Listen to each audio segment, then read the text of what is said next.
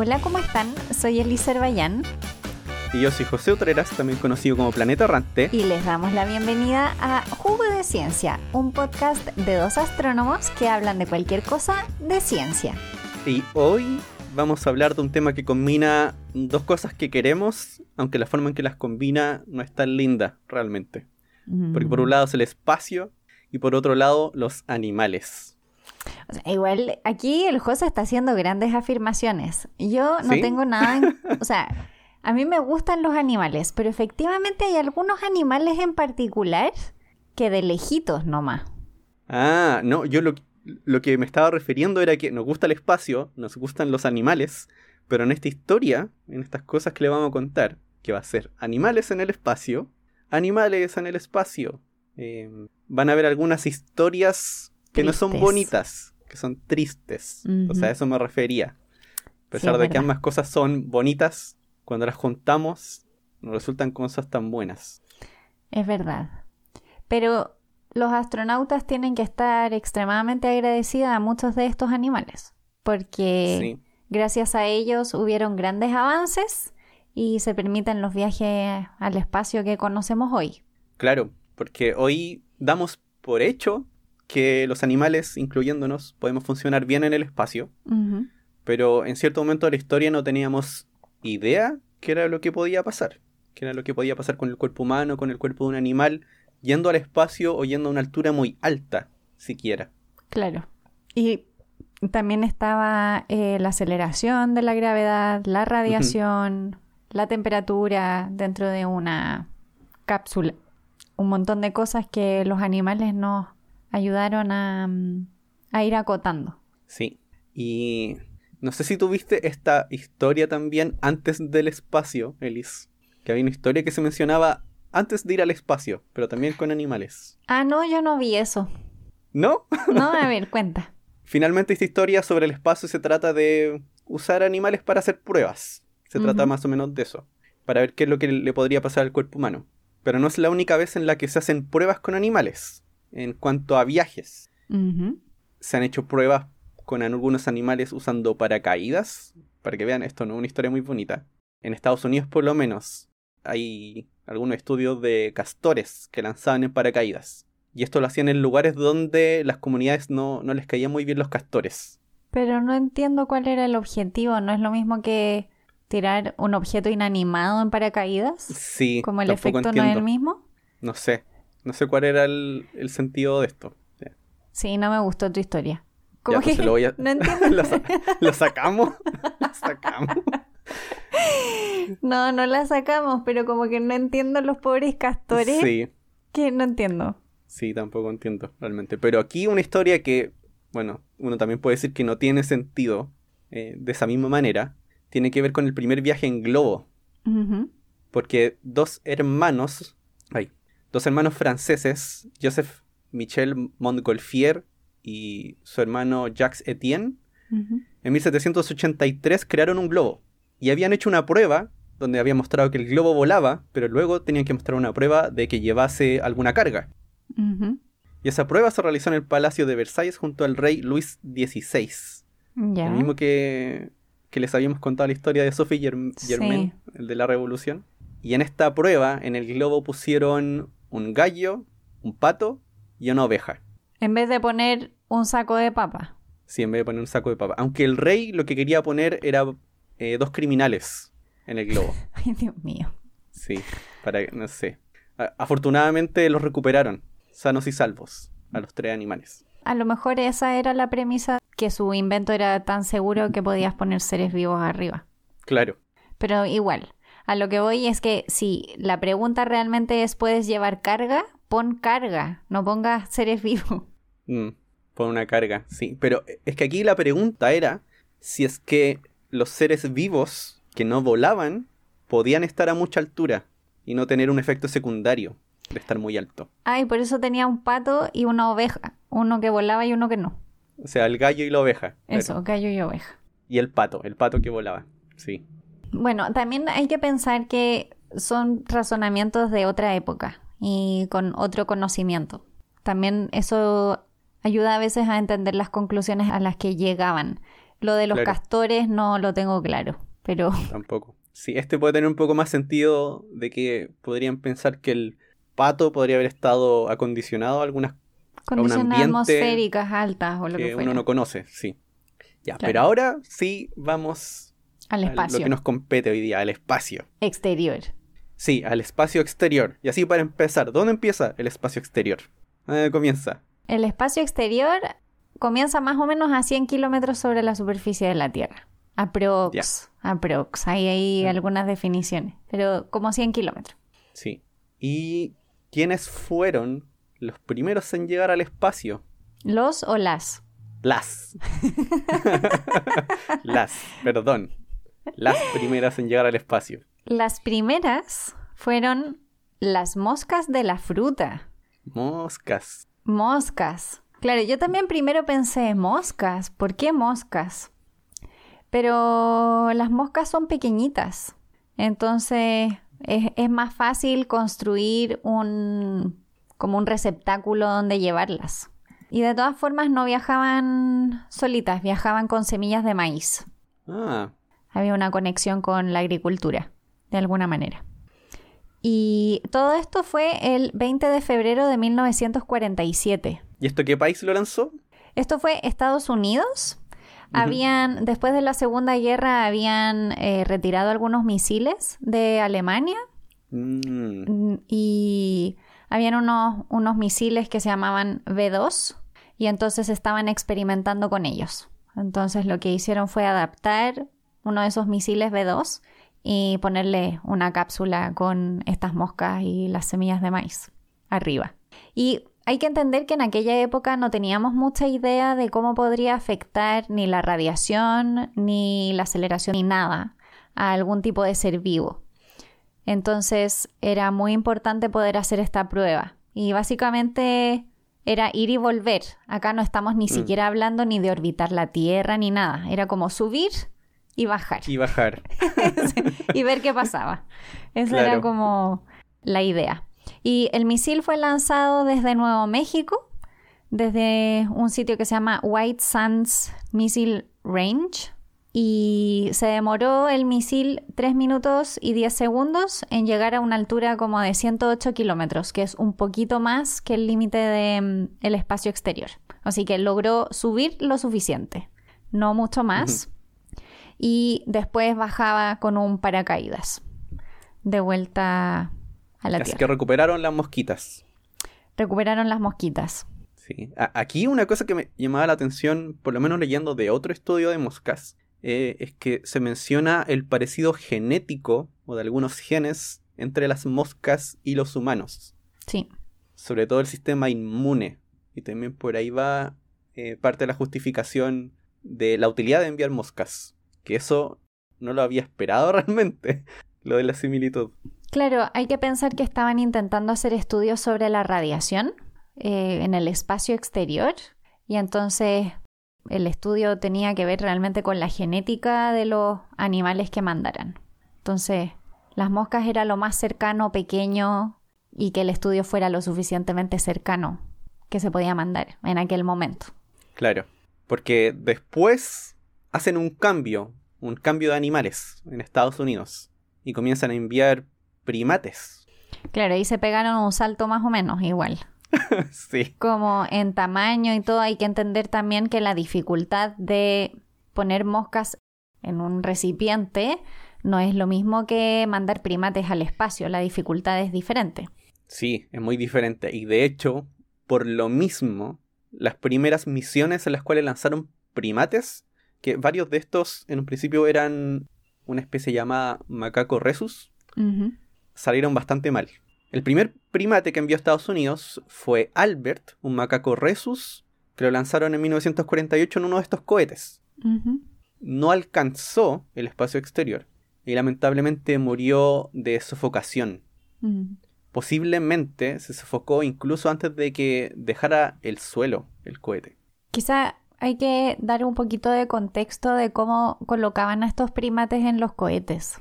Eh, yo los invito a que busquen información sobre esto. En los cohetes los animales no podían moverse, entonces En el fondo tenían una especie como de trajes, pero rígidos, donde tenían como la cabeza como afuera, digamos, que podían respirar, pero el resto del cuerpo estaba inmóvil. Inmóvil.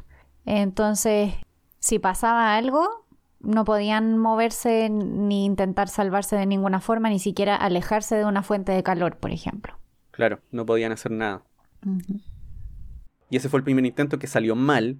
El segundo, Albert II, también sí llegó al espacio exterior, pero también salió mal porque no funcionó el paracaídas. Eso fue al año siguiente, en 1949, Albert II logró llegar al espacio, pero falleció.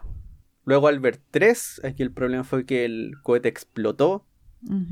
Albert IV, de nuevo un problema con el paracaídas.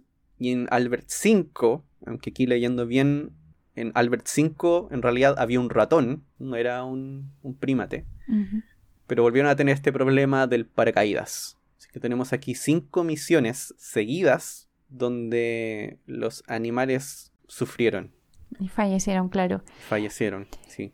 Pensemos también que en el principio de la exploración espacial hubieron muchos accidentes también con personas. Que los cohetes fallaran no era algo tan poco común al principio.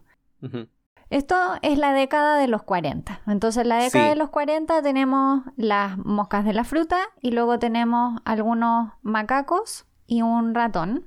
Pero también, como esto se trataba de poder testear la ingravidez, también habían unos experimentos que no salían al espacio.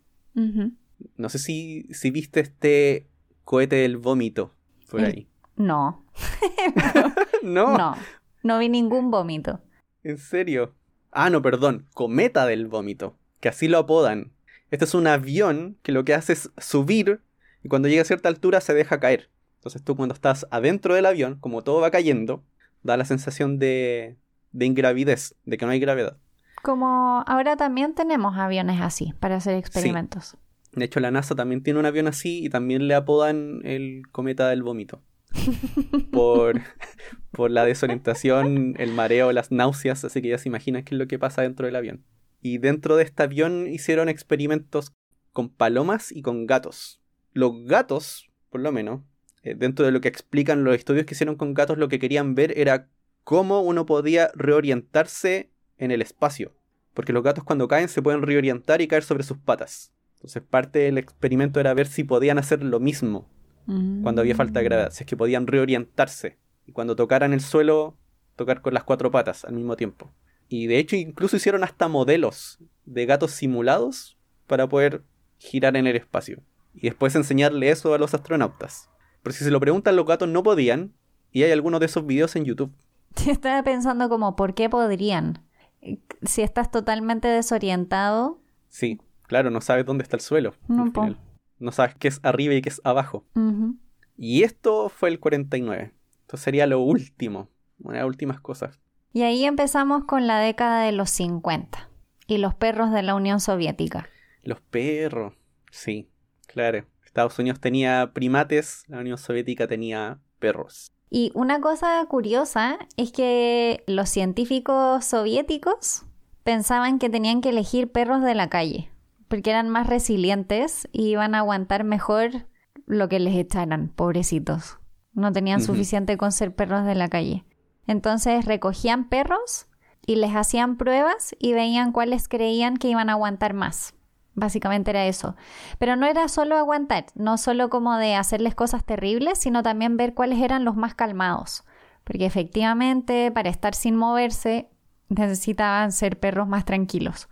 Entonces ahí iban, iban probando y lo que también encontré terrible es que los iban metiendo en jaulas cada vez más chicas y veían mm, cómo reaccionaban. Y entonces los que reaccionaban muy mal iban siendo como eliminados del experimento y seguían con los que iban siendo más tranquilos y aguantaban más tiempo en esas jaulas chiquititas, chiquititas. Como para intentar imitar un poco lo que les iba a pasar cuando, cuando los pusieran en los cohetes. Sí, eso lo encontré terrible porque dentro de las cosas que iban, o sea, dentro de, lo que encontré, algunas, algunos comentarios, es que los dejaban por mucho tiempo en, en estas jaulas o contenedores pequeñitos. No era solamente por un ratito. No, eran días. Eran prolongados, sí. Y sin agua y sin comida. Eh, de verdad eran condiciones súper duras. Sí, terrible. Ya dentro de los primeros perros que fueron al espacio, porque hubieron varios, muchos perros, muchos, muchos. La primera misión exitosa de la Unión Soviética fue con los perros Sigan y Desik, porque alcanzaron una altura de 110 kilómetros, así que llegaron al espacio exterior. Y fueron recuperados. O sea, lograron traer a los perros de vuelta. Vivos. Vivos, sí. Sigan lo adoptó un físico y Desik continuó para el siguiente vuelo. Pero el siguiente vuelo eh, no fue tan afortunado. Exitoso. No. Ahí lo acompañó una perrita llamada Lisa, pero ahí el paracaídas falló. Mm. Y así hubieron varios, varios intentos de enviar perros. Varios de ellos exitosos. Algunos de ellos no, pero la mayoría de ellos fueron exitosos. Aquí contando son más de 10 perros. Eh, pero hay algunas historias de algunos que se escapaban días antes del, lanzamiento. Ay, qué inteligentes. Sí. Eh, de hecho, hubo uno que se escapó y lo reemplazaron con un quiltro de la calle.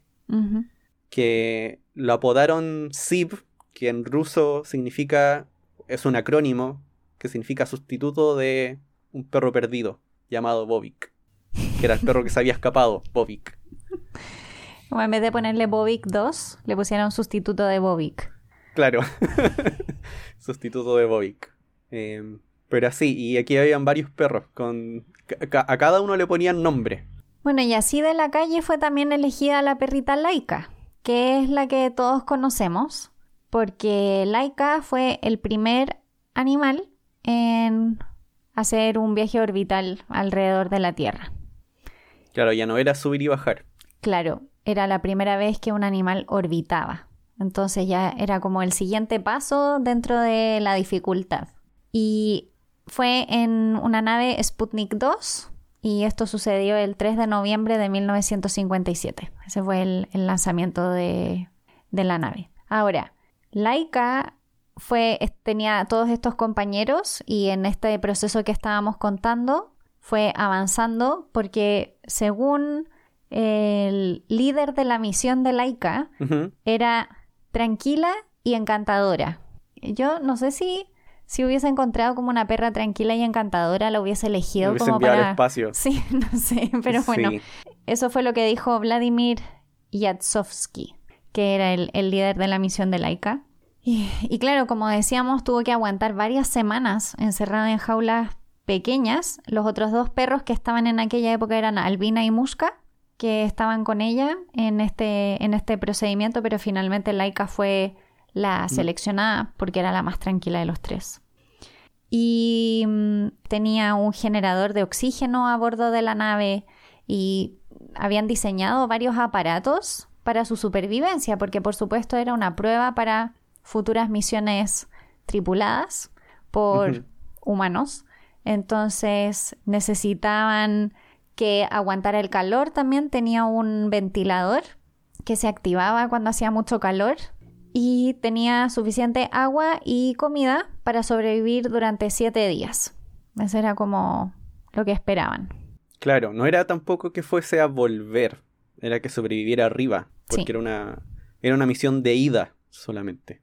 Y dicen, dicen que de hecho eh, la idea era que muriera no accidentalmente o, por, o porque le quedara poca comida, sino que la comida tenía como algún tipo de, de remedio que en el fondo la iba a sacrificar y se iba a dormir. Esa era como, o sea, hoy en día dicen que eso era lo que pasaba. Y si uno lo piensa, tiene como, tiene como bastante sentido, porque ¿por qué querrías mantenerla viva durante siete días y que luego se muriera de hambre? Como que no creo que hayan querido como ser más crueles de lo, de lo necesario, aunque no sé si existe esa definición más cruel de lo necesario. Pero... Ya, pero finalmente no fue eso lo que pasó. No, no fue así como falleció. Lamentablemente las cosas no salieron como ellos esperaban. No, porque la aislación térmica del, de la nave se perdió o dejó de funcionar bien y la cámara se comenzó a calentar muy rápido. De hecho, luego de cuatro órbitas, la cabina ya tenía más de 40 grados Celsius. Y también se sabe que en unas horas después de estar en el espacio, su ritmo cardíaco iba tres veces más rápido de lo que debería ir. Mm. Así que estaba muy estresada, muy asustada, tenía mucho calor. Y ya para el tercer día de la misión no había señales de vida de Laika, ninguna señal. Cuando suponía que iba a sobrevivir por siete. Y esto se vino a saber mucho tiempo después porque durante la misión eh, se comunicaba que Laika estaba bien, cuando en realidad ya había fallecido.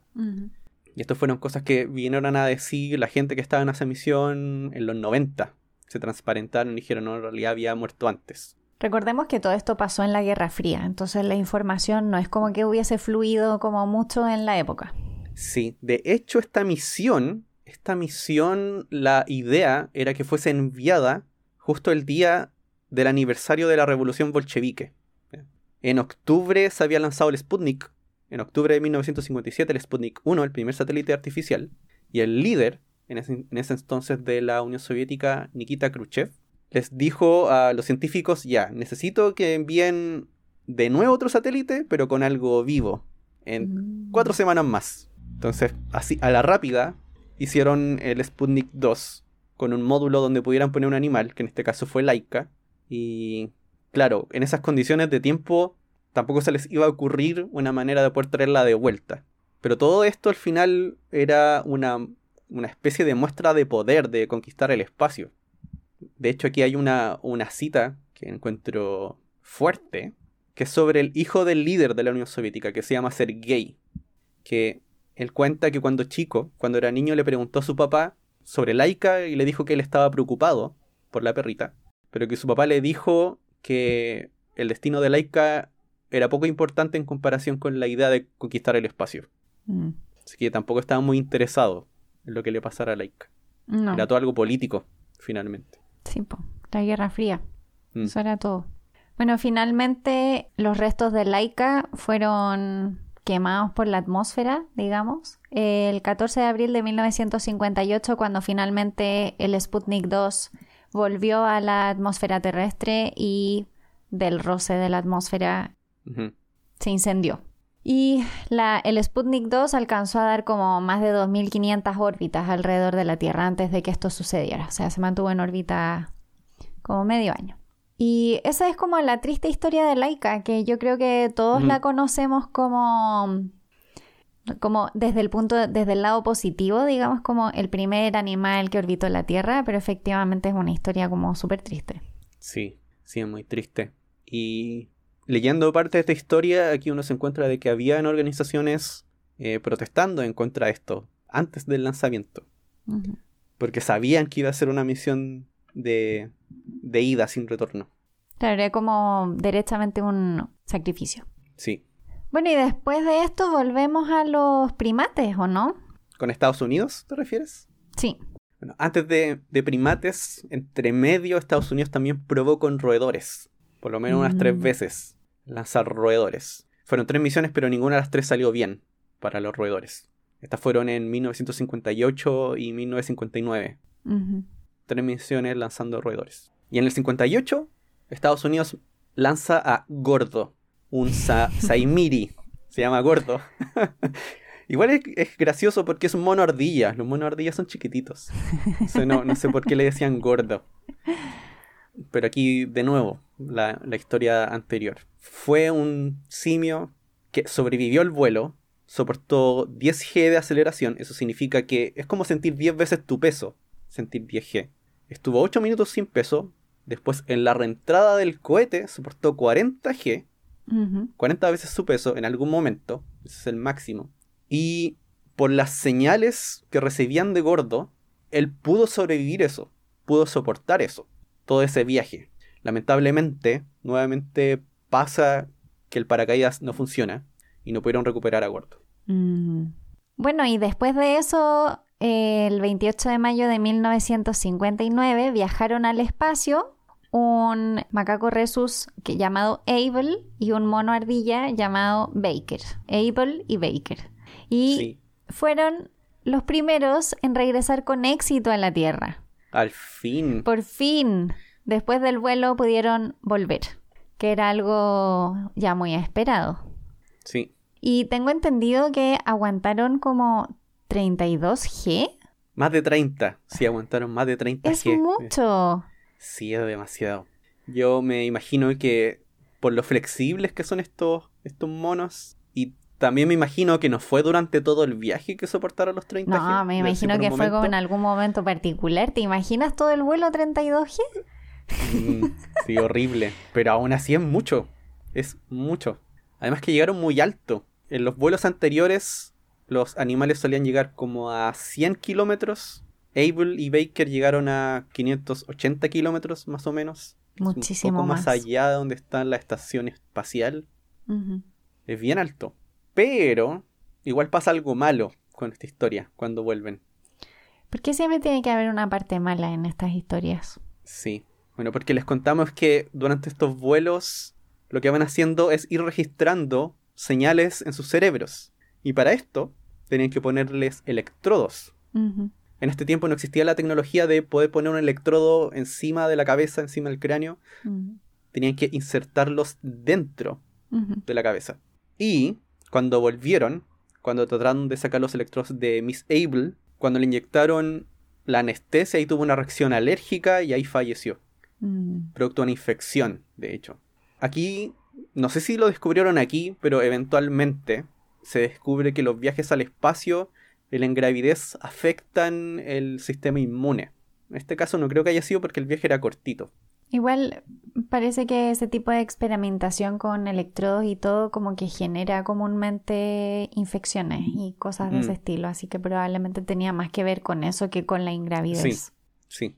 Eh, y por otro lado, Miss Baker, que no sé si viste esto, Elise, eh, se convirtió en una celebridad luego de volver.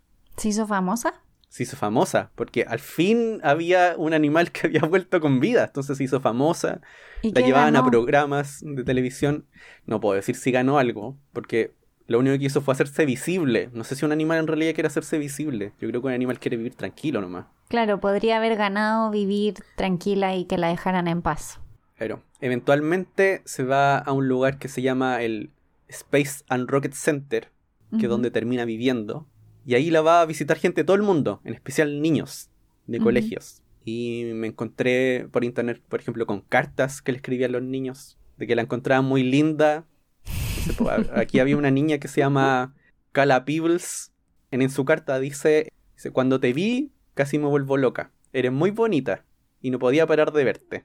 Eso le escribió en la carta a Miss Baker Ah, fue tanto lo mediática que se volvió que hubo un momento en el que pusieron una invitación a un matrimonio de Miss Baker con otro simio en el Space and Rocket Center.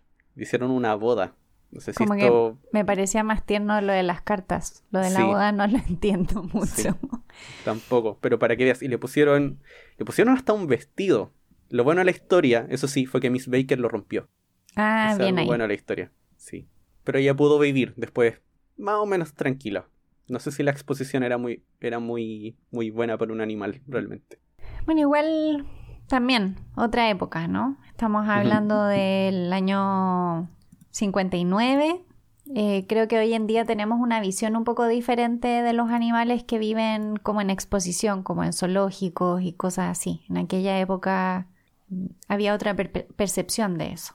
O al menos esa sensación me da a mí. Creo que sí, Hoy pensamos más como en animales que se han recogido y que están rehabilitándose y cosas de ese estilo, no tanto... Bueno, supongo que hay de todo, pero esa sensación me da, que en los años 59 Ujú. deben haber pensado que era genial que estuviese ahí en exposición permanente. claro. Al menos ella sobrevivió, aunque Abel no, no lo logró, pero por lo menos Baker sobrevivió y por lo menos no participó en más experimentos. Eso creo que es algo bueno. Sí, eso es bueno.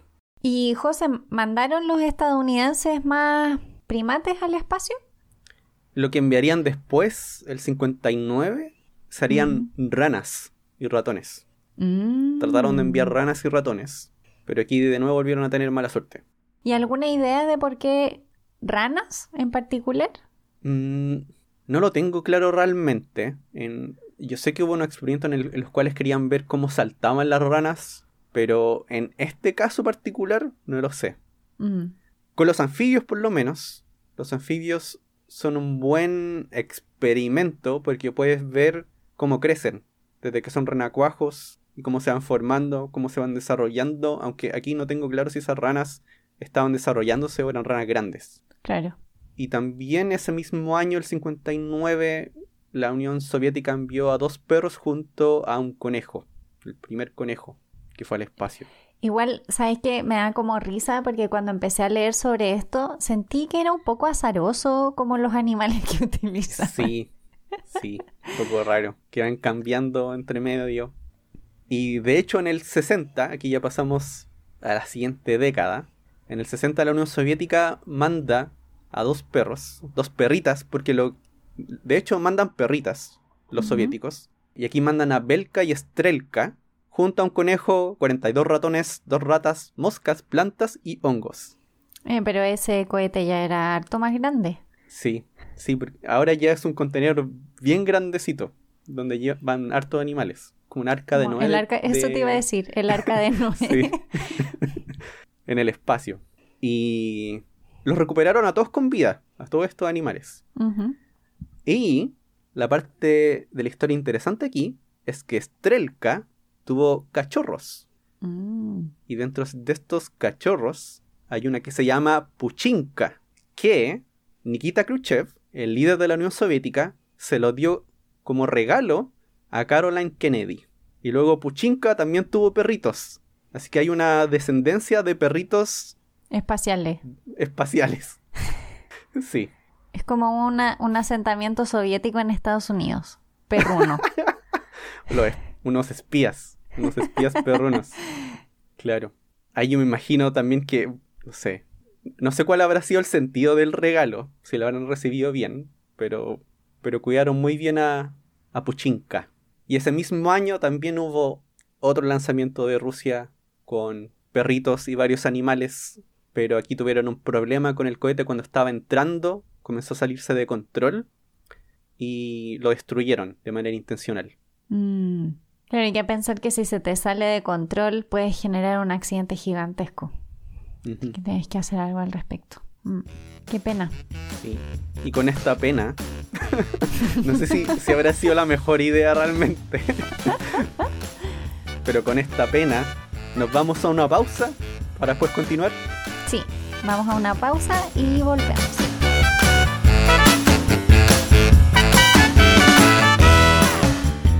¿Sabías que Argentina intentó enviar tres animales al espacio en 1967 y 1969? Se trataron de un monocaí llamado Juan, de un ratón llamado Belisario y de una rata llamada Dalila. Lamentablemente, ninguno de ellos logró superar la barrera de los 100 kilómetros, por lo que no llegaron al espacio exterior.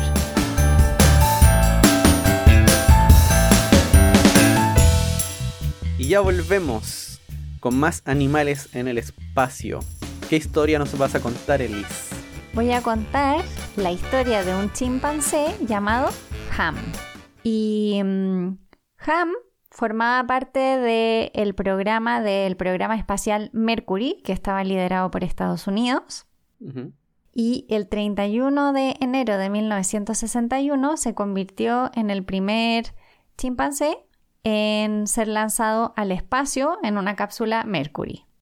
Una de las cosas más importantes de esta misión era saber si en las condiciones del espacio se podían realizar tareas simples, porque efectivamente cuando hubiesen astronautas en el espacio tenían que ser capaces de controlar ciertas cosas y eso era lo que se quería intentar hacer con HAM. Esta misión fue súper importante porque fue la misión que finalmente demostró que podíamos mandar seres humanos al espacio y que iban a ser capaces de realizar actividades mientras estuvieran ahí, que van a estar totalmente conscientes. Ya sabíamos que la radiación los iba a afectar mínimamente, ya habíamos logrado cosas de las barreras de temperatura en los cohetes, ya habían... Los sistemas de oxígeno funcionaban, habíamos logrado muchas cosas y faltaba esta cosa como de la reacción, digamos, mental de poder actuar. claro, claro, fue Ham quien fue entrenado para poder mover palancas. El problema, eso sí, fue la manera de, de, entrenarlo.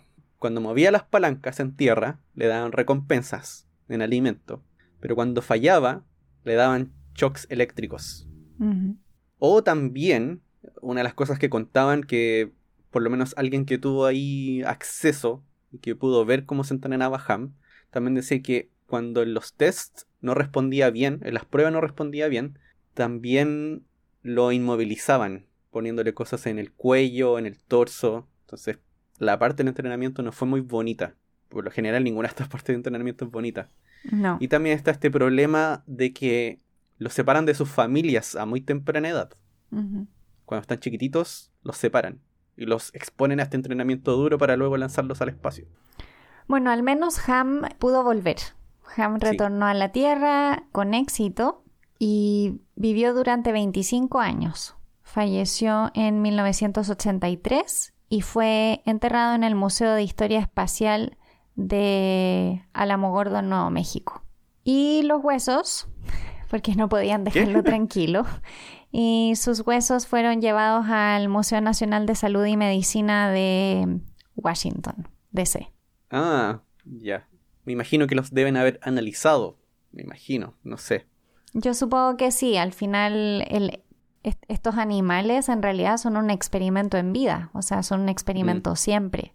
Así que, bueno, ahí cuando, cuando falleció enterraron como sus restos, pero los huesos no. Y los huesos fueron llevados a, a la ciudad de Washington. Bueno, y algo muy importante es que efectivamente Ham viaja en 1961 y en 1961 se lanzó el primer astronauta soviético al espacio. Yuri mm. Gagarin es lanzado el 12, es lanzado. o sea, Yuri Gagarin dentro de un cohete es lanzado. Igual es lanzado, sí. el 12 de abril de 1961 y también fue el lanzamiento del primer astronauta estadounidense Alan Shepard el 5 de mayo de 1961. Sí, así, hablando de, todo esto de animales y de Ham que podía manejar palancas mientras estaba volando. Claro, los primeros humanos que se lanzaron al espacio también iban de esa manera. Iban quietos, inmovilizados, y subían y bajaban. Y también eran un experimento. Sí.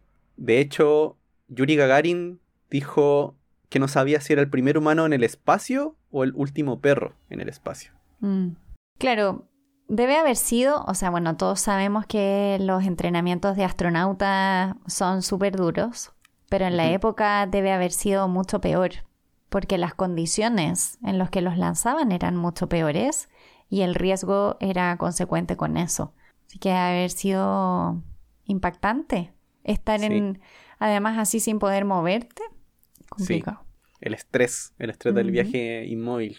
Y esperando a que, a que todo salga bien. Sí. sí. Bueno, después de Ham, en Estados Unidos también se mandó otro chimpancé, satisfactoriamente, eh, a bordo de una de estas cápsulas o cohetes Mercury, que fue Enos. Enos, que fue el, Enos no, Es el, no es el chimpancé del planeta de los simios. ¿En serio? No sé. Porque él es el primer chimpancé. Sí, Enos es el primer chimpancé en orbitar la Tierra. Bueno, no sé, pero también el planeta de los simios también tiene algunas como de estas cosas metidas un poco, ¿no? Como un, chimpancé que viaja al espacio y se vuelve súper inteligente su prole. claro. Tal vez alguien tenía miedo de que eso pasara. Segurísimo que sí. Sí. Y después viene una historia muy diferente. Ya enviamos chimpancés, monos ardillas, perros, conejos, que hay un animal nuevo. Dijiste ranas también. Ranas también, cierto. Ahora venimos al mundo de los gatos. Porque José mencionó los gatos, pero mm, en estos aviones de gravedad cero. Es Francia la nación que lanza, que envía al espacio, uy, estoy con esta cuestión de lanzar, que envía al espacio al primer y único gato al espacio cuyo nombre era Felicet. Y esto sucede... Era una gatita. Y sucede el 18 de octubre de 1963.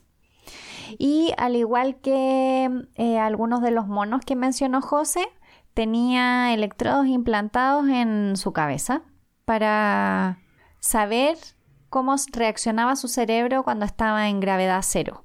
Este era un experimento un poco diferente logra alcanzar una altitud como de 160 kilómetros y después de un vuelo de unos 15 minutos en total, logra volver a la Tierra con vida.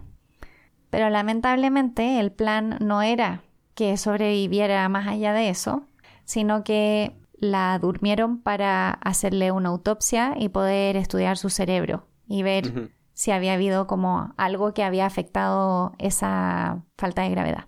Claro, volvió bien, pero hicieron una eutanasia cuando llegó a la Tierra. Fue unos dos meses después de llegar. Unas cosas que leí sobre Felicet era que fue parte de un grupo de 14 gatas que estaban entrenadas para el vuelo y le eligieron a ella, pero ninguna de las gatas tenía nombre. De hecho, cuando lanzaron a Felicet al espacio, no tenía nombre, tenía un código que correspondía al número de la gata. Y mm. decían que no querían darle nombre para no encariñarse con la gata. Y fue luego del lanzamiento cuando esto se volvió más mediático y se volvió famosa, que le dieron un nombre, que mm. fue Felicet. Y al principio me llamó la atención de ¿por qué gatos? ¿Por qué?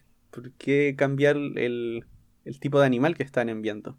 Y era porque en Francia estaban haciendo ya estudios antes de eso con gatos.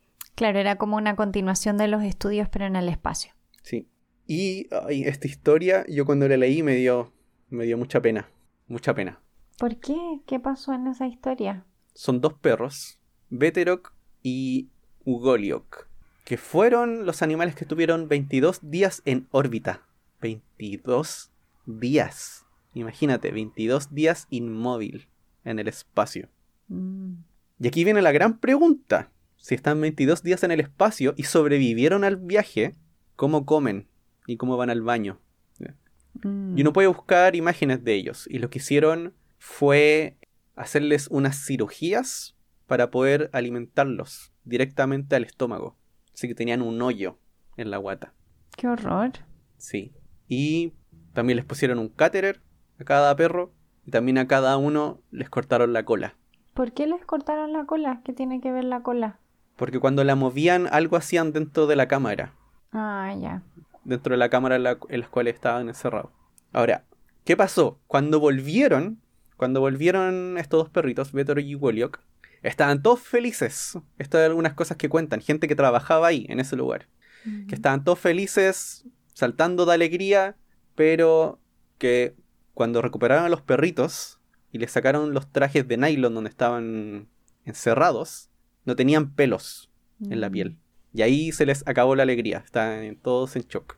Afortunadamente, Afortunadamente se recuperaron bastante rápido y luego le hicieron la cirugía para revertir lo que habían hecho antes. Vivieron como perritos normales por varios años. Bueno, algo es algo. Sí, algo es algo, pero la parte previa al viaje y el viaje, ¡oh, qué experiencia tan horrible! ¡Qué horror! Sí. Bueno, después de eso, en el 15 de septiembre de 1968, se lanzan al espacio los primeros animales que orbitan la Luna y logran volver a la Tierra. Orbitan la Luna. Sí, orbitan la Luna. Esto es como, no sé si vieron la película de Apolo 13, pero en la película de Apolo 13 también ah, orbitan la Luna. Sí. que van a bajar, pero no pueden bajar. Pasan de largo. Claro, pasan de largo y tienen problemas en el viaje. Bueno, este caso no era diferente al de Apolo, al Apolo 13. No era el mismo tipo de problema, pero lamentablemente hubieron problemas. Y era un poco también un arca de Noé, parecido a lo que había mencionado José anteriormente. Había un poco de todo. Era una cápsula en el cohete Sond 5 y habían moscas de la fruta, gusanos, plantas, semillas y dos tortugas. ¿Por qué dos tortugas? ¿Tú sabes por qué eran tortugas? Yo no sé por qué eran tortugas. No sé. No sé por qué eran tortugas. Yo tampoco sé. Pero también había un maniquí. ¿Qué? Que tenía sensores de radiación. Entonces había como una especie de figura humana acompañando al arca de Noé. Cosas. Qué raro. Cosas de la época. Cosas de la época. Pero lamentablemente tuvieron un problema y la localización dejó de funcionar y entonces cuando la cápsula reentró en la atmósfera terrestre hizo la entrada muy rápida y por supuesto la temperatura subió muchísimo y fueron condiciones más extremas de lo esperado. Ah. Y las pobres tortugas sobrevivieron, pero como que perdieron 10% de su masa, así como ¿Qué? Fue debe haber sido a las pobres tortugas un viaje súper súper traumático y estresante, sí. Pero sobrevivieron Wow. las tortuguitas. Fueron a ver la luna y volvieron. Menos mal sobrevivieron. Uy, wow. Bajaron mucho de peso. Sí. La dieta de la luna. La dieta del calor de andar en un cohete y volver a la Tierra. Sí. Es como, no sé si han visto estas personas que se ponen estos como pantalones de plástico como para bajar de peso Mm, en, para en sudar agua. harto. Claro. Sí. En los 70s cambia un poco la historia porque Estados Unidos, en el 73, tiene su primera estación espacial, llamada Skylab, y comienzan a hacer experimentos aquí. Llevan algunos animales, entre ellos llevan a los primeros peces y también llevan algunos huevos de peces en etapa avanzada. Y algo que notaron era que los peces cuando llegaban comenzaban a dar vueltas en círculos. O sea, cuando los peces volvían a la Tierra, se No, ponían cuando a dar estaban, cuando estaban en, el, en la estación espacial. Ya, cuando estaban en en la círculos. estación espacial, nadaban en círculos y normalmente Sí. no lo hacían. Lo que pasa es que solamente nadaban en círculos. Ya, ok. Algunos nadaban en un sentido y otros nadaban en el otro, pero era un círculo perfecto. Ujú.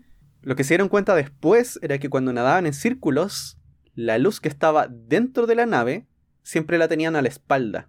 Entonces a partir de este experimento se dieron cuenta que los peces no solo usaban la gravedad para orientarse, sino que también usaban la luz. Pero ya al cabo de unos 22 días comenzaron a nadar de forma normal, de un lado para otro y no solamente en círculo. Y también a Skylab llevaron a dos arañas, a una llamada Anita y otra llamada Arabella, me da risa, Anita la arañita, para ver cómo hacían sus telarañas en gravedad cero. Ya hay historias aquí de que al principio no querían salir de sus cajitas donde estaban guardadas para hacer las jaulas, se negaban a trabajar. Al principio se negaban a hacer telarañas, entonces las sacudían un poquito y ahí se, sí se ponían a trabajar y hacían telarañas. En un principio no tenían muy buena forma, eran un poco desordenadas, pero a medida que fue pasando el tiempo comenzaron a mejorar su estructura. Y algo aquí un poco gracioso era que no tenían comida para tantos días para las arañas. Pero como los astronautas querían seguir viendo cómo avanzaba el experimento, comenzaron a darle carne, que era comida de los astronautas, a las arañas. Mm. Eh, y ahí pudieron completar el experimento. Y dentro de las cosas que encontraban era que la tela de las telarañas era más delgada, una vez que ya se habían acostumbrado a hacer la telaraña en el espacio. Entonces con eso pudieron darse cuenta de que las arañas también usan la gravedad para saber qué tan gruesa tiene que ser la telaraña para que no se rompa. Mm. Y aquí se acostumbraron a este mundo sin gravedad. ¿Te imaginas que se hubiesen escapado las arañas en la estación espacial? que se hubiesen escapado Sí. haciendo telarañas por, por dentro de la estación. No sé, es que me imagino como que igual no debe ser algo tan simple, o sea, tan inofensivo, digamos. Claro, y que se puedan meter en cualquier parte. Sí. Tiene razón, no lo había pensado. Pero por lo general todos estos animales o bichos, insectos, le llaman en estos como, como peceras. Ujú. Ya, pero la gente tiene de esas peceras en su casa también y también se les escapan. ¿Verdad? Cierto. Y aquí hubo entre medio otra historia que la encontré muy curiosa eh, de Estados Unidos y de la Unión Soviética. En los 70 y en los 80 incursionaron con pájaros. La Unión Soviética envió codornices japonesas, que aquí la gracia de las codornices japonesas es que son pajaritos chicos con huevos chicos y el contenido nutricional de los pájaros o la cantidad de proteína en relación al peso era bastante alta. Entonces lo que habían pensado en un principio es, ah, ya aquí tenemos comida para el espacio. Podríamos llevar huevos y que eclosionen en el espacio y criar a los pajaritos y que crezcan y después, no sé, después poder alimentar a astronautas con eso. Entonces comenzaron a hacer experimentos. Y aquí habían algunos problemas, algunas cosas que se comenzaban a dar cuenta. Una era que se desarrollaban o crecían más lento los embriones en el espacio y algunos de ellos crecían con deformidades. Los Mm. primeros experimentos, en algunos de ellos, crecían codornices sin cabeza. Que yo me, me imagino que el desarrollo embrionario tiene mucho que ver con gravedad. Hay muchos procesos biológicos que tienen mucho que ver con nuestra gravedad. me imagino que embrionariamente debe ser súper delicado. Sí, sí, bastante complicado. Y también lo otro era que con, el, con los casos de los huevos que sí nacieron bien, los pajaritos chicos son muy demandantes en comida. Necesitan comer cada dos horas. Y no pueden comer solos, porque están en el espacio. Claro, necesitan a su mamá. Sí, así que cada dos horas un astronauta, en este caso un cosmonauta, tenía que ir y alimentar en su mano a cada pajarito. Así que por lo menos este experimento hasta ahí llegó. No terminó no siendo una muy buena idea. Tanto en el sentido de comida como también para los pájaros que crecían aquí. Y por los 80, en Estados Unidos comienzan a hacer algo parecido con pájaros, pero en este caso con gallinas. Que me imagino que era la meta. No quieres como un... No, sí tenemos granjas de codornices, pero tenemos granjas mucho más grandes de pollos. claro, granjas de pollo. Pero no, sé realmente cuál habrá sido el, el, objetivo, porque esto es uno de los experimentos propuestos por estudiantes de escuelas. Mm. Que estas son algunas cosas que hizo la NASA. Que estudiantes propusieron experimentos y ellos los llevaban a cabo. Elegían el mejor y los llevaban a cabo. Y eh, este niño, que se llamaba John Bellinger, se le ocurrió esta idea de los huevos, de los huevos de gallina. Porque él sabía que acá en la Tierra, cuando un huevo se fecunda y debe crecer, hay que ir rotándolo. En sentido de la gravedad. O sea, que le llegue la gravedad de un lado y después del otro. Entonces, pensaba que tal vez eso iba a cambiar si es que uno llevaba un huevo al espacio. Y acá lo que me llamó la atención era que la NASA presenta un proyecto a una compañía para que financie el experimento. Y adivina qué compañía le presenta el experimento para que lo financie. No sé, Nestlé. No, pues son pollos. Kentucky Fried Chicken. Sí. Justamente. Kentucky Fried Chicken. Y, y de hecho creció creció un, pollo en el espacio. ¿Y creció bien? Sí, uno de ellos creció bien y le llamaron Kentucky y después lo mandaron de vuelta. Mandaron el pajarito de vuelta, que se llamaba Kentucky. Bueno, y dentro del mismo contexto que recién mencionó José, de los experimentos que la NASA llevaba, que eran proyectos eh, diseñados por escolares, hay un proyecto de un liceo chileno. Mm. Ese proyecto, que es conocido comúnmente, es el nombre que yo siempre he escuchado, es como chinitas en el espacio. Pero el título del proyecto era Metodología para el estudio del comportamiento de Cochinelidae en el ambiente de ingravidez, o sea, de chinitas en el espacio. Ah. Y todo esto empezó en el año 1995, que un astronauta de origen costarricense llamado Franklin Chang Díaz vino a Chile para un seminario organizado por el Departamento de Política Especial del Ministerio de Relaciones Exteriores. Y parece que en ese seminario que hubo, hubo una presentación del Liceo número 1, eh, Javiera Carrera y hicieron una presentación que se titula Aplicaciones tecnológicas satelitales en el proceso educativo. Y el astronauta quedó impactado y parece que hicieron conexión. No sé si ya sabían de antes o si aprendieron a través de él que podían presentar proyectos a la NASA y que si los proyectos eran buenos podían llevarse a cabo. Entonces empezaron a trabajar, estuvieron cuatro años trabajando.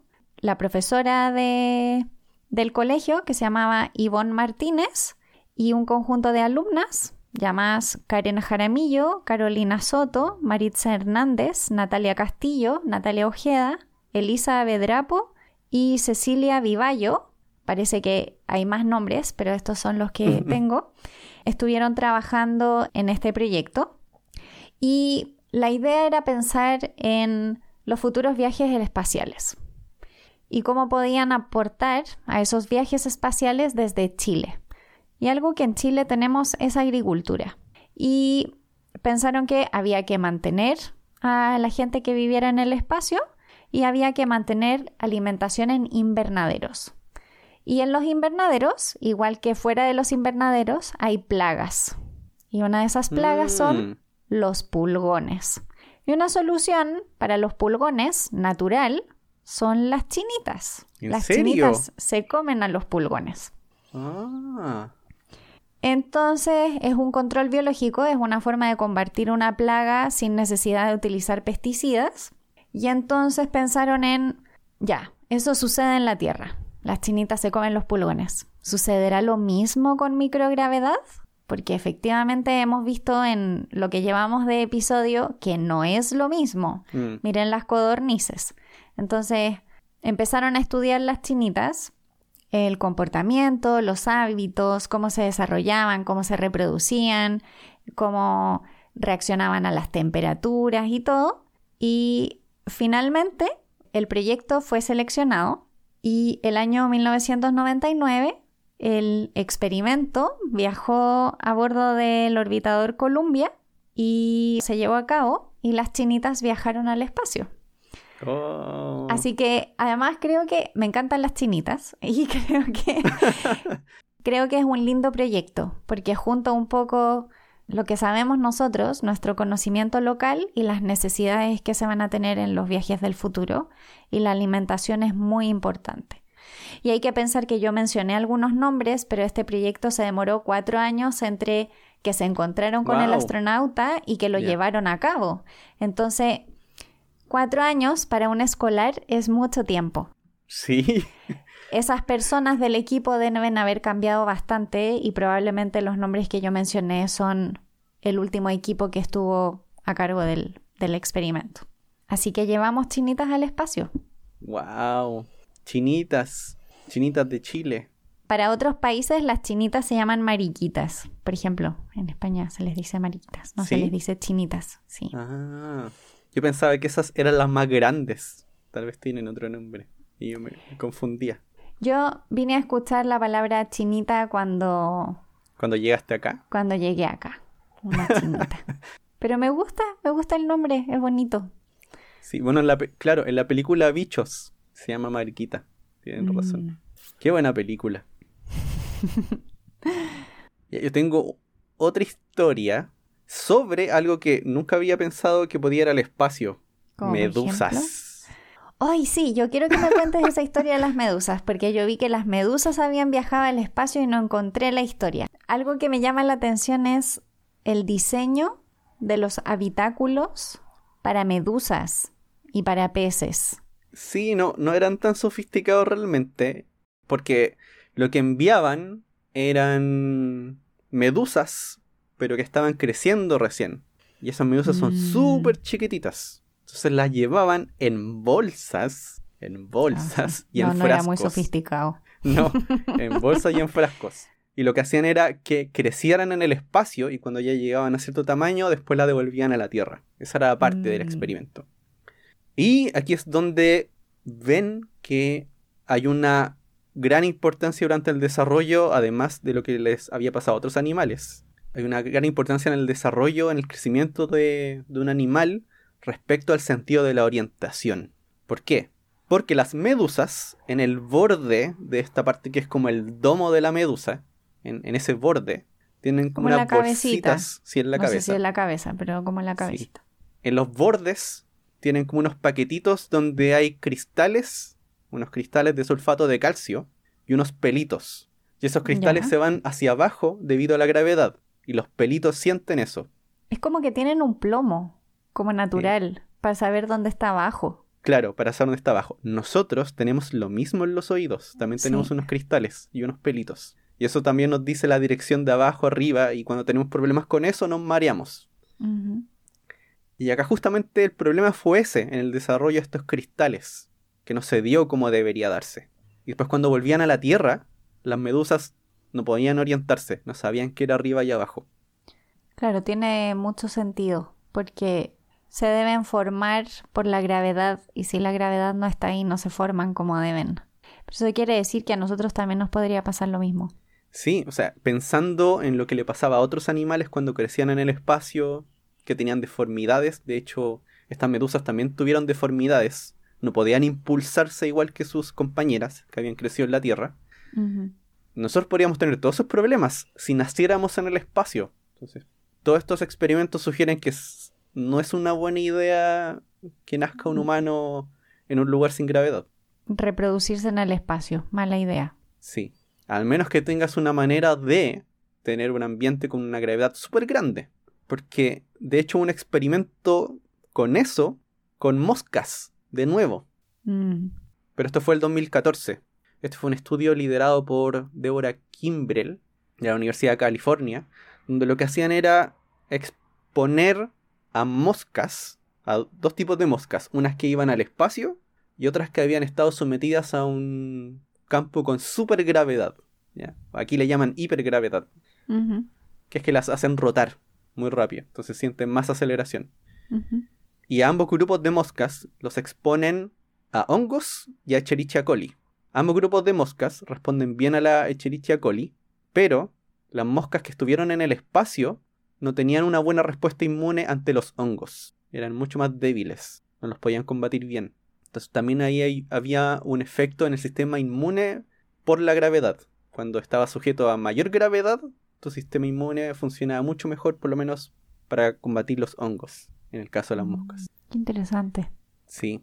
Bueno, si se preguntan para qué mandamos animales al espacio, es para todas estas cosas. sí, porque imagínense, no sé si, si llega a pasar realmente, pero un viaje fuera del sistema solar, eso serían años. Sí. Y ahí alguien seguramente, y alguien seguramente va a tener la idea de, de procrear eh, a un humano durante el viaje. No creo que sea raro. realmente. si el viaje es muy largo. Sí. O sea, de hecho yo creo que para los viajes a Marte ya va a ser un problema, probablemente. Porque son ocho meses de ida, ocho meses de vuelta, más el tiempo que estén allá. Estás hablando de periodos prolongados y si bien... Claro. Ya yo me imagino, por ejemplo, que las astronautas eh, estén en algún tratamiento anticonceptivo, pero eso no te asegura que no vaya a suceder nada. Y si sucede, ¿qué haces? ¿Qué haces? O sea, sabemos que hay un efecto. Mm, sí, podría nacer mal, nacer débil. Bueno, de hecho también. Eh, ellas tendrían un sistema inmune más débil al estar tanto tiempo con ingravidez. Claro. Se podría ser más riesgoso para ellas también. Sí. Hay todo un tema, todo un tema de salud que se tiene que investigar. Sí. Bueno, y otro tipo de animales que también han ido al espacio son los ositos de agua o como su nombre real, los mm. tardígrados que son animales microscópicos que son muy chiquititos, como de 0.05 milímetros. ¿Qué? un milímetro. O sea, son realmente súper chiquititos. Y les dicen ositos de agua porque son como. Mm, como que tuvieran como el cuerpito de Michelin. pero, pero tienen seis patas, no tienen cuatro patas, tienen seis patitas. Y una de las cosas interesantes de los tardígrados es que son súper resistentes. Los conocemos viviendo en, en ambientes húmedos, pero cuando falta humedad, como que se secan y pueden aguantar hasta que la humedad vuelva a aparecer. Y mm, ese estado les permite entonces sobrevivir a condiciones adversas que otros tipos de animales no pueden aguantar. Mm. Entonces, si uno quiere, probar si es que hay animales que aguantan, que se yo, en el vacío y cosas de ese estilo, em, uno va a tender a probar con tardígrados primero. Claro. Porque son como súper resistentes. Aunque estuve leyendo que no son tan resistentes como los no biólogos creemos, pero son ah. resistentes. mucho más que otros animales. Y estos ositos de agua fueron enviados al espacio el año 2007. Es bien reciente. No es que hayan sido mm. enviados como al principio. Y fueron en una cápsula rusa que se llama Fotón M3. Y ese, esa cápsula llevaba muchos, muchos experimentos. Llevaba del orden de 40 experimentos diferentes de todo tipo. Física, biología. Y tenían uno de los experimentos que se llamaba tardigrade resistance to space effects, o sea, la resistencia de los tardígrados a los efectos del espacio. O sea, a mí me encantan estos títulos de experimentos, son como súper explícitos. no son como especialmente bonitos, pero la sigla era TARS. Y una de las cosas que se quería hacer era exponer a los tardígrados tanto al vacío como a la radiación solar directa, para ver si realmente aguantaban esas condiciones súper extremas que efectivamente nosotros no aguantamos ¿Y por qué se hacen estas cosas? Porque si uno entiende los mecanismos que tienen otros tipos de animales para aguantar ciertas cosas, se pueden imitar ciertas cosas. No nosotros corporalmente, pero se pueden buscar mecanismos que repliquen un poco lo que hacen. Entonces, por eso que era súper importante. Ahora, algunos de ellos fueron llevados en este estado como de adormecimiento y otros eran llevados en su estado normal, y la idea también era ver si había alguna diferencia entre que estuviesen en ese estado de, de, adormecimiento donde tienden a aguantar más y su estado normal en estas condiciones. Y la verdad es que los resultados no fueron tan, tan positivos. José tiene las cifras, yo creo. Sí, em, que estuvieron expuestos 10 días y un 68% pudo después volver sano y salvo porque los contaron en la Tierra. Entonces igual tengo un poco, no, sé muy bien cómo lo hicieron, de, los expusieron como en alguna cápsula afuera. José, yo me imagino que tienen que haberlos metido en algo, no van a haber abierto la compuerta si salgan al espacio. Piérdanse. Tienes razón. Sí. Claro, después cuando llegaron a la Tierra vieron que quedaban 68% los que habían en un principio. Pero 10 días en el espacio, en el espacio exterior, así sin nada. Igual son súper resistentes. Sí, es mucho.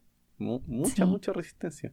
Y bueno, en 2019 como que hubo un pequeño accidente. Había una misión israelí para lunizar y esta misión tenía como una especie de cápsula del tiempo para dejar en la luna. Mm. Y mm, la cápsula del tiempo, entre las cosas que incluía, incluía tardígrados. Y mm, la misión chocó contra la superficie de la Luna. Y ahora la gran pregunta es, ¿habrán tardígrados en la Luna? ¿Estarán vivos? ¿O no? Claro. Es algo que no sabemos. Según lo que leí, la probabilidad de que estén vivos es muy baja, porque primero hubo un choque con altas temperaturas. Mm y además no hay agua y efectivamente son de ambientes húmedos y a lo mejor pueden algunos haber sobrevivido en ese estado de adormecimiento de criptobiosis que se llama, pero eventualmente, o sea, no, no, no pueden sobrevivir así como indefinidamente. Eh, en algún momento tienen que volver a su estado.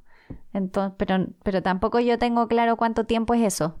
No sé si aguantarían un choque no, creo que hayamos hecho nunca un experimento de si aguantan un choque. No, sería raro, raro hacer un experimento así. Quizá ya hay seres vivos en la luna. Mira, quizá los tardígrados están ahí tranquilitos. y, y yo hay una última cosa que quiero contar. Dale.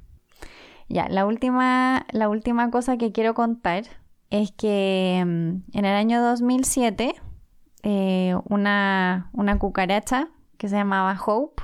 Fue como el primer ser vivo en el espacio en procrear.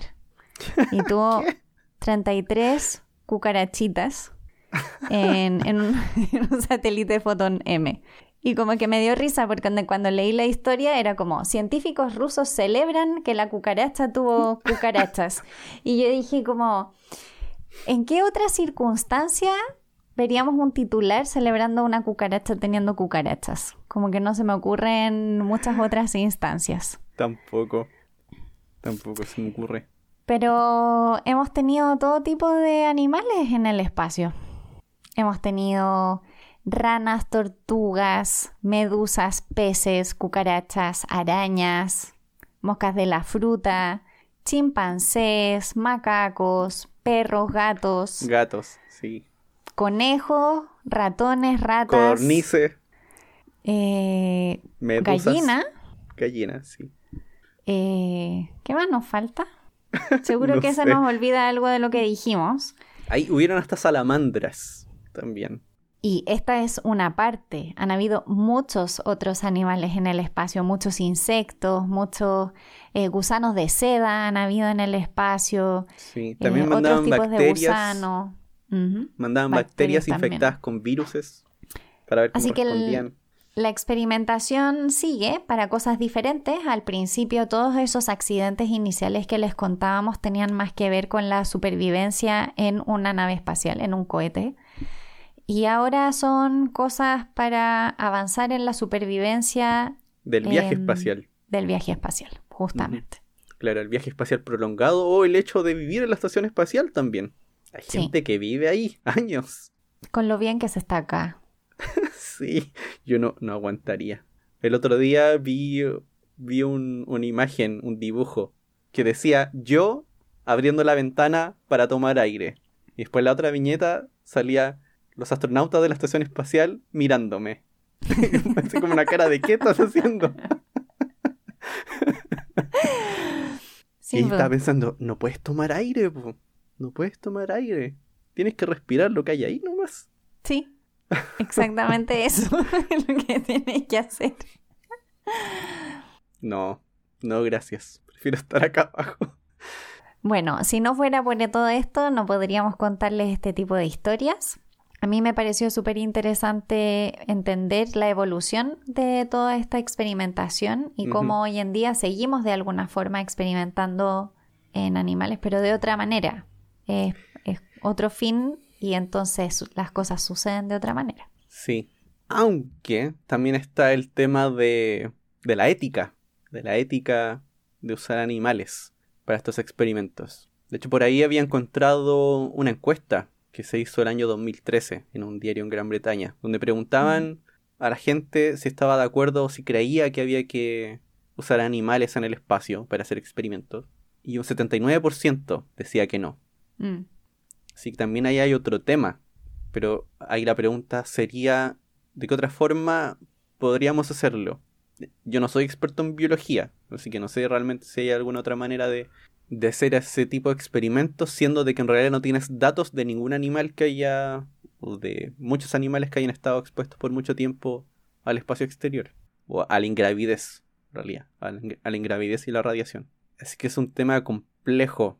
Y todo esto es un experimento en sí mismo, con la diferencia que los astronautas que van al espacio lo hacen eh, dando su consentimiento. Entonces, claro, por supuesto, es diferente. No van contra su voluntad. Claro. Pero mm, creo que es un poco lo mismo que cualquier tipo de experimentación con animales.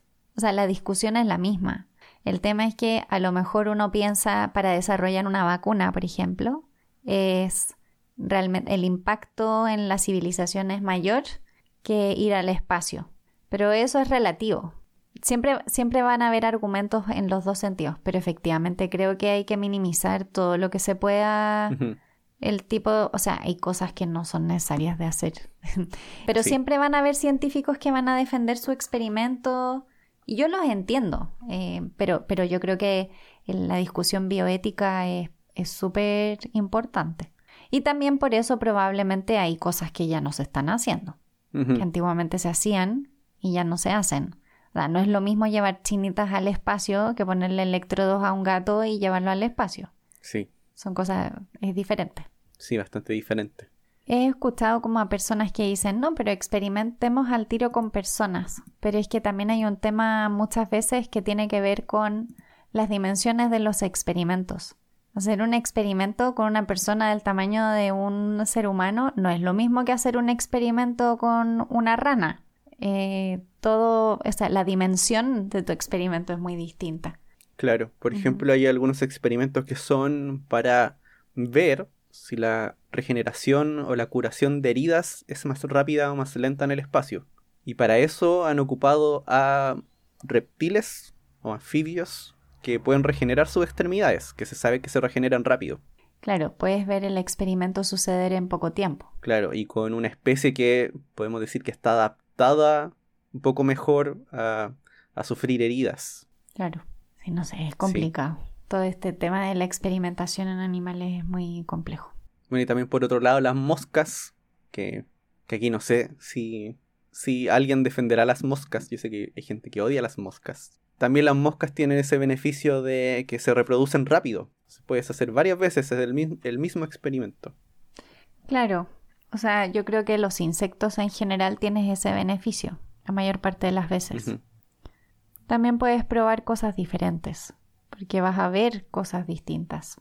Sí. Bueno, no somos expertos en bioética. No, para nada. pero sí es un tema importante a tener en cuenta. Antes de despedirnos, les quería contar que eh, nos han llegado algunos mensajes de personas preguntando por charlas por si es que damos charlas. ¡Wow! Sí, aún no lo hemos discutido. Me estoy enterando ahora. Sí, y también dado el tiempo que tenemos ahora, es un poco complicado. Pero yo les quería dar un dato y quería dejarlo aquí dentro del podcast. Que nosotros somos miembros de la Fundación Chilena de Astronomía. Bueno, yo soy miembro, la Alice mucho más, realmente. sí, la, la Alice es la directora de la fundación. Una, una directora. Una de las directoras, cierto. Una de las directoras de, la Fundación Chilena de Astronomía.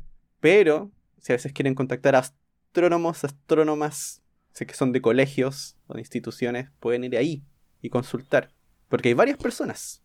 En sí, la fundación, la Fundación Chilena de Astronomía es una fundación que se dedica a la divulgación de la ciencia, la astronomía en particular, y tenemos hartos colaboradores. Entonces eso nos permite poder cubrir muchas necesidades, porque ahora como dijo José, nosotros estamos un poco colapsados, pero lo bueno es que estar en un grupo grande de personas permite que si nosotros no podemos, otras personas generalmente pueden y viceversa. Entonces, si quieren contactarse con la fundación, pueden ir a www.fuchas.cl y somos la Fuchas en Instagram y nos pueden encontrar como Fundación Chilena de Astronomía en Twitter. Y ahí eh, se pueden contactar con nosotros y pueden contarnos si es que quieren, necesitan una charla para su colegio o quieren hacer algún proyecto con sus alumnos o si tienen alguna duda de astronomía, también pueden, además de escribirnos a nosotros, también pueden escribir a la fundación a través de las redes sociales. Y mm, Ahí se nos transmiten los mensajes para que podamos contestar. Sí, ahí nos llega a todos. Y aprovechamos esta instancia para recordarles que ahora nos pueden ayudar en Patreon a Jugo de Ciencia, la fundación, a Jugo de Ciencia. Y así nos pueden ayudar a que nuestro podcast siga y que sea cada día mejor. Y para eso pueden ir a patreon.com slash jugo de ciencia. Y recuerden también que si quieren ponerse en contacto con nosotros directamente, pueden seguirnos en redes sociales. Somos Jugo de Ciencia en Twitter, Instagram y Facebook. O también nos pueden mandar un correo a jugodeciencia.gmail.com. Esperamos que este episodio animalístico, espacial, les haya gustado mucho y nos vemos en el próximo. Tchau. Tchau.